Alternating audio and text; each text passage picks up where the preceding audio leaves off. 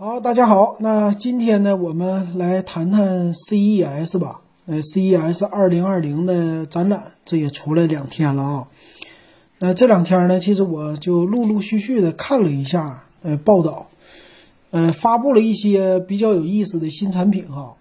啊，这两天其实我除了看这个报道之外，我还比较喜欢看达喀尔的拉力赛，呃，那是越野的。这个我看今天。前两天吧，汽车之家呀，他们也报了有专题的文章，呃，看了一下这个文章写的还是挺详细的，呃，介绍咱们中国的车友。我看了达喀尔拉力赛呢，主要是看里边的车哈，看这些人跑起来，算了一下啊，他们说当天的路线一天有跑七百多公里的，还有跑五百多公里、四百多公里啊，这帮人车速都挺快的。在沙漠里啊，平均车速能开到一百八，这可想而知啊，这帮专业的赛车手确实不是一般人可比的。哎呀，看得我热热血啊，热血澎湃，心潮澎湃的。呃，这两天我还继续关注达喀尔拉力赛哈，回头有时间咱们也给大家说说车哈。今儿还在群里边，刚跟咱们的群友在那扯呢，说一说这车的节目。老金不能光聊手机啊，这个聊手机呢是为了解馋啊，我不买；聊车也是为了解馋，我更买不起了。但咱可以说哈，不管说的好说不好啊，就代表自己的一种发表你的想法啊。行，有机会我给大家说这达喀尔的拉力赛哈，也挺多年了。那今天咱们来看这个 CES，为啥说到车了呢？CES 啊。跟车有关系，发布了一个索尼的叫 Vision S 的原型车。你说说，现在这都是不务正业型的哈，索尼也开始造汽车了。嗯，这个怎么说呢？他家出车吧，之前也说了，大家都觉得挺惊讶的，没有什么，之前就没什么透出来这股风啊。索尼要发。电动车之前呢，咱们都知道苹果一直要整这个，但是索尼呀要做这不知道。那它这个车呀看起来这造型，呃，有点像特斯拉，有点那意思啊。它那个电动车呢也是属于是轿跑的那种电动车，就上来的起点都是挺高端的，而且这车呢看起来也挺大。那它呢与众不同的地方呢，它是一个做。这种属于是电子产品起家的一个企业，包括擅长音乐领域啊、视频领域啊，还有其他的各种的创新游戏也都有。他来做一个车，它可以整合的东西啊就更多了。那也有媒体都说了，说现在的电动车的企业就像当年做手机的企业一样，百花齐放。呃，入门的门槛呢，也不像做一般的汽车起步点那么高了。毕竟呢，它就是电机，啊，再加上电池，还有一些传动的这些系统，是吧？什么变压器啊这些，相对于以前的汽车的零件更少了啊，机械的那种汽车，这样的话很多人都能设计了，但是还是有一些基本的啊做汽车的理念啊需要来怎么说呢？就是需要掌握的吧，啊，那这一点上很多新的企业不不太。适合哈，但你挡不住这些大科技企业，因为他们的实力雄厚。像索尼一年的收入那么多哈，拿出来直接造个车是不成问题的。苹果现金流那么大，你要拿出来砸一辆车，你砸一个平台都是不成问题的。但我觉得有意思的呢，他们和特斯拉来造车是不一样的。特斯拉家造车呢，它是先从造一个全新概念的电动车出来。再在上边呢做一些其他的花样呢，你增添一些小技巧。但是索尼反过来啊，它在上边的平台上的东西非常的多，所以这个这次出来的呢，它就是说了，这个车呢不是为了跑的啊，它是为了展示的。展示什么呢？这也是索尼可能将来呀，想要在汽车的里边的这个平台领域，呃，也要有它一席之地。是什么呢？就是车内的大屏、车内的音响、车内的将来的平台，包括玩游戏呀，啊，还有一些传感器呀。你索索尼家出摄像头的嘛，所以它的车上呢配了三十三个传感器啊，摄像头有什么 TOF 的摄像头，哎，日间的 CMOS 的拍照的各种各样的摄像头传感器啊，全部都集成在这车内，这个有意思啊，它要整合啊，索尼家的自己的东西一整合。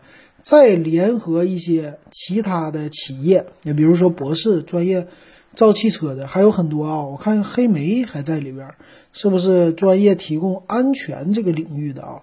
这么的话，糅合成了一台车的，哎，这么来发布出来一个概念车。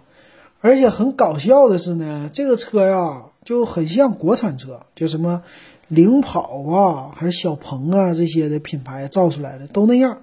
看起来呢也不是特别的科幻，不像特斯拉的赛博 truck 那个大卡车皮卡整的那么就是游戏性啊，游戏化。它这不是的，它这看起来就是一台挺普通的，呃，造型不夸张的这种电动车啊。而且最好玩的是它的 logo，它的 logo 呢不是用的索尼的文字的 logo，那用的是呃一个撇一个捺。就是两个侧边的这样的一个 logo 哈，这 logo 在方向盘上整的这样子哈，我第一个让我联想起来国内的中兴汽车了。中兴出皮卡，那个中兴汽车的标呢就是这样的。中兴汽车那标它就是一个呃 logo 向左，像是一个小波浪啊这种的一个造型啊。索尼这个有点像，只不过中兴呢里边是一道杠，它是两道杠。所以我第一眼看起来，我真以为这车是个中兴的，你挺好玩的。啊，这是索尼家的出来的，反正有看头哈。啊，我这觉得索尼这么玩，以后小米呀、华为呀，肯定也会在这个领域上花很多的精力的。啊，说不定将来的什么米 UI 平台呀，也在手机啊，也在汽车上能推出了，那就好玩了。我觉得有意思哈。那这是第一个挺有意思的新闻呐，啊，索尼的。咱们再来看看其他家啊，其他家的话，就传统的这些制造商，他们推出了呃很多的产品吧。那这个呢，主要就是在中关村啊，我看的中关村在线这上面有一些介绍啊，就传统的媒体对于 CES 展览的一个专题。嗯，看了一下啊，发布了不少产品，比如说有意思的是 ThinkPad X 一。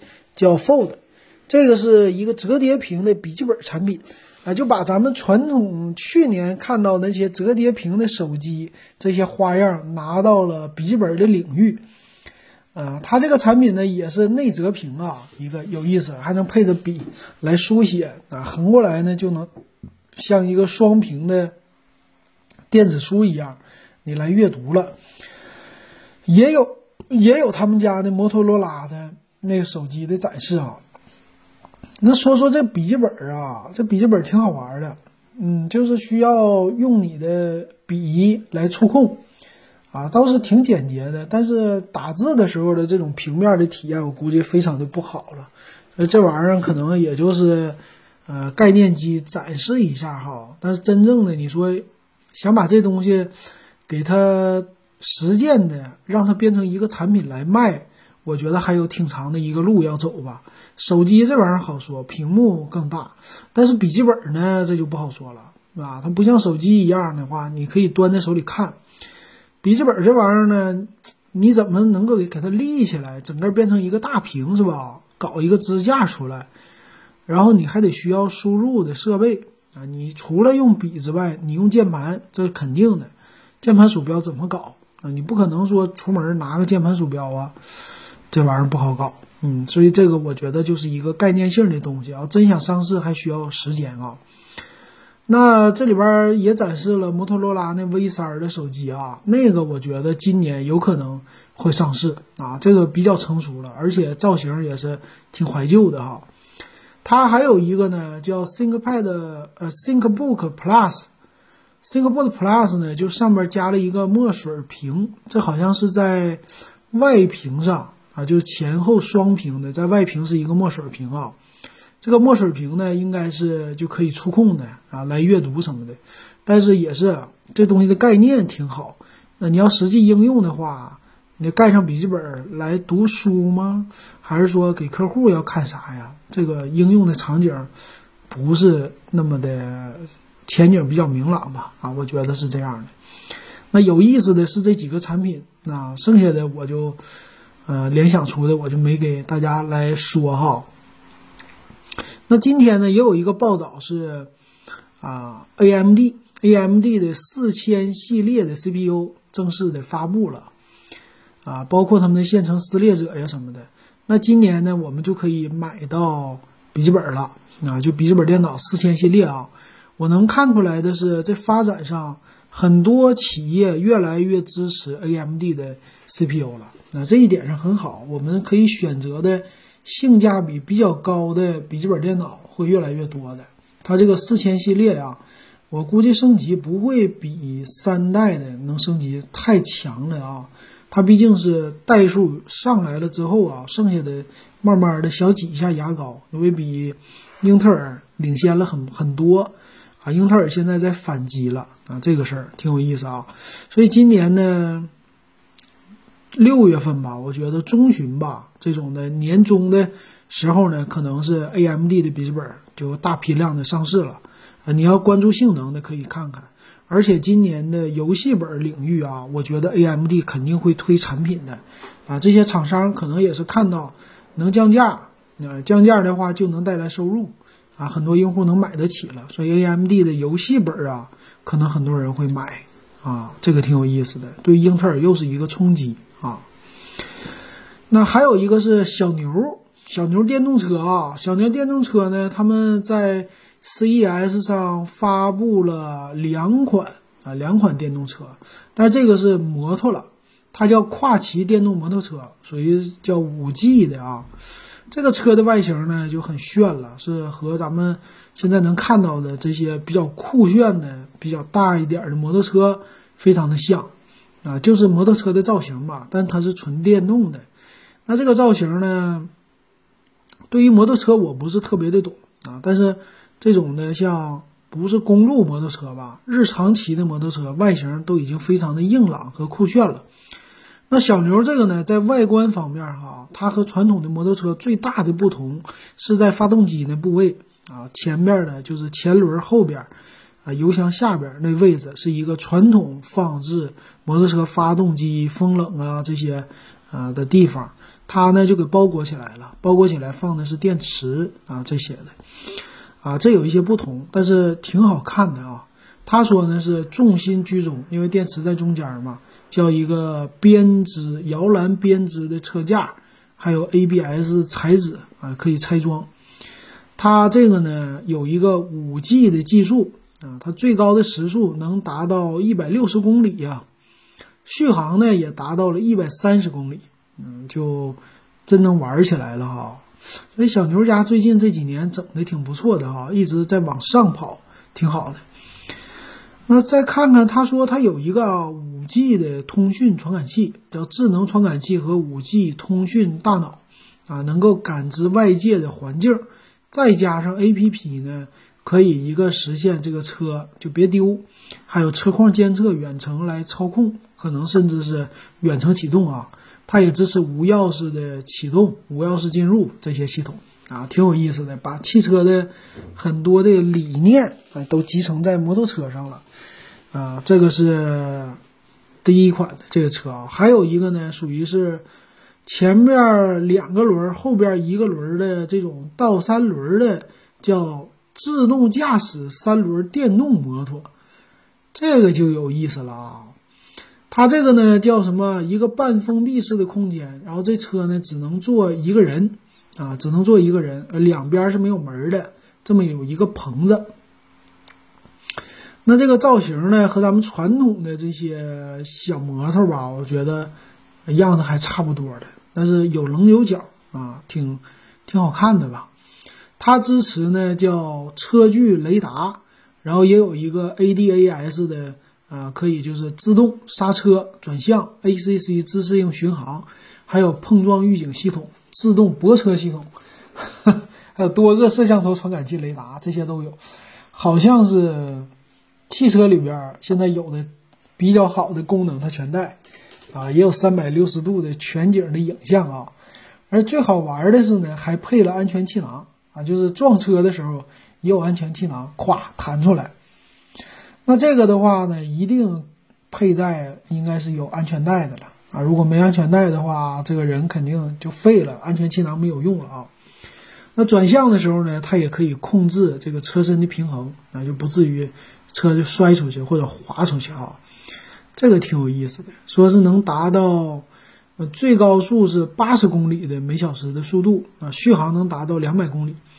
如果这个能要是上市的话，上下班骑一骑，呃，停车什么的都挺方便的话，再加上两个小门儿，我觉得是一个未来出行的挺好的一个东西的。对吧？嗯，比较便宜嘛。上市的话，我估计一万块钱应该能消费得起了吧？啊，差不多这价格吧，或者是一万多一点。那这一万多块钱，你作为日常的通勤来用的话，续航两百公里，日常八十公里的一个时速，完全够用了啊！而且还有安全气囊啊这些的，对于不会开车的人骑摩托也会挺方便的吧？啊，这个我也觉得挺有意思啊。咱们国内说是首发了第一个什么全面屏，不是全面屏，折叠屏手机的柔宇科技，大家不知道还记不记得啊？他们也去参展了，推出一个概念性的智能音箱，是叫环绕屏啊，就是一圈儿啊，三百六十度，嗯，不是到三百六十度，到后边吧，完整个整个的智能音箱啊，这一左一右全是一块屏。是用的 AMOLED 的一个触摸屏，哎呀，这种东西它做的就好玩了，是吧？啊，而且还有售价，说是能做出来能卖。那他们家的产品，你说那个手机，它首发，后来谁买了啊？真正卖出去了吗？都不知道哈。到现在都已经销声匿迹了。完又推出这种概念性的东西，挺有意思的。还有谁家呢？很多品牌啊，我看都推出了自己的产品。呃，TCL 呢也在那儿发布了自己的五 G 的手机，而且用的是 TCL 的品牌。哇，TCL 的品牌的话，在国内已经很久很久都已经没听说了啊。那这次他出的手机呢，也和别人家不同，它的摄像头呢横过来，有点像三星的方案啊，但是横过来不突出，呃，两个 LED 的闪光灯啊，和谁家都不一样，全是横过来的造型。然后是五 G 手机啊，说是售价不高于五百美元啊，但是这个可能是在国外搞的，在国内的话，我估计它不一定会用 TCL 这个品牌来推出吧。那还有谁呢？就是传统的，你看 CES 的话，传统的电视厂商也会推出呃比较多的产品的啊，这首推的就是 LG 还有三星了，那这两家。这两家这次能看到的是，今年啊，海信也推出了啊，就叫卷曲屏幕激光电视，啊，这是啊海信家的，LG 家呢也是叫卷曲的屏幕。那这个先说一说海信吧，海信他们叫全球首台呀，呃，激光电视呢又能卷曲的屏幕，这是啥呢？就是应该是那投影的幕布。它叫全色激光电视以及屏幕发声的激光电视这种产品。那这个产品的特色是什么呢？我给大家看一看啊。它是说可以在保持光学性能不变的情况下实现良好的卷曲，啊，要跟家庭环境合在一起。它是有七十五寸和一百寸的呃版本不一样哈。那官方呢？我看也没有推出它是怎么转卷曲出来的啊，只是在屏幕的这个地方能发声，啊，没有看到实际的例子或者视频啊，所以这里边它具体怎么卷的，我不太不太敢说。好，那为了给大家刚才说一说哈，我特意跑油管去 给大家看最新的这视频去了，CES 的啊，刚才看看的是 LG 的。LG 这次的 CES 整的挺不错的哈，呃，挺科幻的产品的。呃，第一个呢就是他们的电视啊，这电视呢叫可卷曲屏幕的。这次我看他玩的东西挺多呀。那电视呢，它在你的上边，那就是你们家如果装修的话，在你房顶的这个位置，这个电视呢像一个幕布一样的卷起来的。你只要是砰一开机，开机的时候呢，它这个屏幕啊会从上往下缓缓的降下来。降下来以后呢，它就是一个很薄的屏幕，你你甚至都能让它透明啊，很薄的下来，下来以后你就看电视了啊，就和你家平时的电视的，呃，分辨率啊，还有视觉的效果啊，颜色色彩都是一样的。这个电视牛啊，这个技术可能以后是未来，啊，我们就不用说买个电视那费劲了，特别大了啊，只要是一个大卷儿过来，一安装。你搁家上放在桌上，往上卷、往下卷，都可以啊。这可能是未来这几年的电视的发展吧。那剩下的产品呢，就是对于未来的汽车，他们家也有一个比较科幻的了。反正都是屏幕啊。未来的汽车呢，就会有更多更多的屏幕。你现在这些什么电动车呀，都是在你的中控部位来一个屏。那以后呢，就 T 字形的区域。不光这 T 字形的，就是你前面的驾驶的位置呀，你中间的中控的位置呀，呃，控制你的空调的位置这屏幕啊，再加上侧边的啊，侧边的什么副驾驶的屏幕啊，除了这些之外呢，LG 还带来的是左右你两边的后视镜的位置啊，它也给你用屏幕来代替了，就环绕整个环绕着你的全是屏幕，这是 LG 提出来的方案啊，挺科幻的。那我能看出来啊，未来的汽车电动化的汽车呢，越来越结合更多的科技了，非常的就是二十一世纪科幻的电影里边的场景，离我们是越来越近了。从这儿能看出来，呃，现在传统的这些车的这种质感，将来都要被触摸，都要被电动啊，被这些来替代。可以想象啊，未来的十年、二十年，我们都能开上这样的汽车，那。产品啊，在这 LG 提供的屏幕上，它将来就有可用的用武之地了啊！这未来，可能中国的很多厂商也是像他们一样的啊，在这个领域要投入不少的钱的。那其他产品呢，就是更大的屏幕，8K 的视频，有96寸的、48寸的啊，这些屏幕啊，4K 的现在已经是小儿科了，大家都支持了。8K 以后就玩这个了。比谁家屏更薄更大，是吧？直接就嵌在屏幕，嵌在你的墙上，啊，更薄这种的感觉哈，这都是未来电视的一个发展。所以你家不着急，五年以后买电视应该就这样的了啊！我再给你们看看别人家的，我发现看视频在说这个挺有意思，可说的东西很多啊。好，我这个 又看了一个边看边说，呃，谁呢？戴尔家的外星人，哎呀，他又推出来一个，这是，这是啥呀？是游戏机，游戏机又是电脑，呃，是一个掌机啊，掌上游戏电脑，可以这么说吧。那这个产品呢，算是挺有意思的啊，比较划时代的一个东西吧。它是抄谁呢？是抄袭啊，任天堂的 Switch 那游戏机。咱知道任天堂 Switch 呢，就开创性的一个掌机。又是主机又是掌机，它在中间呢有一块大屏幕是吧？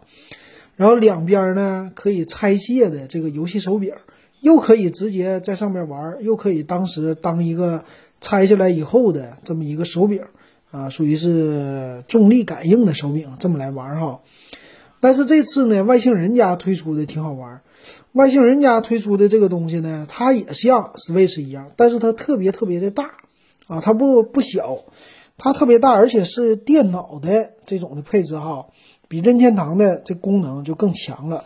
而且呢，它也学习了任天堂，就是两边我也有手柄，两边的手柄呢，左边就是传统的这种的任天堂一样的，属于摇杆加上下左右，右边呢就是咱们说这个按钮和摇杆。那这个手柄呢，你可以直接插在这个电脑上啊，两边就直接就可以玩了。拿起来玩，那你要是不想这么玩呢？你接电视上或者给它立起来的时候呢，你也可以把这两个手柄啊都给它拿下来。拿下来以后还有一个附属的装置，通过它一结合，它在正中间啊，这两个手柄从左右一结合，合在一起呢，就变成我们现在的游戏手柄了，就像 Xbox 这游戏手柄一样的啊，非常一样。呃，两边都是摇杆，再加上上下左右，基本上就是呃苹果的 Xbox 那些按键了，包括上边有两个啊，这个 L 啊，就是 L 和 R 的那个上边的按键啊，这些都有。那它这个呢，主要玩的是电脑的游戏，比如说电脑的吃鸡呀，或者其他的各种类型的游戏，只要是支持手柄的，它都可以玩。啊，这个就算是引进了一些掌机的概念哈。看起来这个 Switch 的，啊，怎么说呢？Switch 的游戏性啊，又得到别的厂商的认可了。但是它也有一些便携性在里边啊，当然它非常的比那个大。屏幕看起来挺大的，具体屏幕是多少？这里边英语我听不懂，呵 呵就是看着图给大家说啊。但我估计至少得有个十寸屏幕了吧，至少得有了啊。这玩意儿玩起来应该挺好玩的，我觉得啊，啊这个屏幕呢，我查了一下啊，是八英寸的触摸屏。想一想吧啊，各位，这个游戏电脑。哎，掌机电脑的一个概念，然后八英寸的屏幕拿出去又可以玩儿，哎，说不定还能运行 Windows 的系统 Win 十，但是看起来好像不是 Win 十，运行的是他们家自己的一个小系统，他们管它叫 Concept UFO 啊，这么一个概念机型啊，我觉得挺有意思的。未来要能推出，嗯，可能是玩什么卡车，我喜欢的卡车的游戏啊，就可以带着走了。啊，只要价格不贵，我还是挺愿意接受的啊。这个戴尔的产品挺好玩。然后戴尔其实也打造了一个双屏的笔记本，啊，这个概念呢，它就不是那种折叠屏了，啊，它也是折叠屏，它这叫折叠屏，但是看起来是上下两块屏分开的啊，十三点三寸的屏幕啊，也要解决输入就键盘的这个问题吧。行，我再看看还有啥有意思的视频啊，我给大家说说。接着这是三星家哈，三星家推出了啥呢？推出个球，这不是骂人的话啊，真的就推出个球啊。这个球呢叫巴里，这个巴里呢是一个叫机器人管家助理啊，它就是个球啊，它是可以在地上滚，跟着你走啊，就你回家了以后，它就跟着你。它上面呢有一个摄像头啊，中间的这个部分呢，它是可以滚动的，啊，它是一个怎么说呢？算是一个电脑吧，有点类似于小机器人的这种的概念。我觉得啊，它很像那种科幻片里边的那种悬浮的一个球，跟着你走的啊，算是一个摄像头啊。它能干嘛呢？它主要就是来控制你们家的这些家用电器的，它也能知道你的一些想法，你也可以跟它对话。啊，比如说让他完成一些像咱们什么小爱同学这些 AI 的语音助理要完成的事儿，它上边这个摄像头呢，可以来识别它的主人，啊，识别这些移动的物体，啊，然后识别之后呢，主人是走了呀，还是在家里呀？智能来调节这个温度啊，什么时候拉窗帘啊？啊，这些的你也可以直接跟他说话啊，啊，这概念是挺好玩的啊，比较的新潮啊。啊，就比较的未来的那种的科技感。啊，除了这个之外呢，他们家也推出了一个叫这是什么一个运动的套件吧？它直接让你穿在身上的，穿在身上，我看有一个演示啊，就是来做一些运动的啊，好像是帮助你来减肥呀，帮助你来健康的身体呀。再戴上一个眼镜啊，VR 的眼镜，你就直接可以来跟它互动了。有一个虚拟的形象在那个眼镜里哈，啊，刚才的这个影片我就看出来他们家就发布这两款产品，当然其他的啊这些产品应该就是他们家的电视啊出的可能比较多哈，啊，这是三星家的带来的，啊，其他家呢也有一些自己的特色的吧，包括英特尔啊什么的都有，那这里我就时间关系不给大家说那么多了。等明后天录节目的时候，我顺带着看一些小视频，啊，就是油管上的，我再给大家详细的说一说，唠一些有意思的这些设备哈，啊，反正都非常的科幻啊，看这些，可能近期咱们不一定都能买得到哈，那能看出来这创新一直没有啊没有变啊，创新创的我我看都不错的啊，挺有意思的。有机会大家应该看看这视频啊。行，如果你想看这视频，也可以告诉我啊。嗯，CES 的展览的视频，呃，我告诉你哪里能看啊，也可以加我微信 web 幺五三。行，那今天的节目我们就给大家介绍到这儿，感谢大家的收听。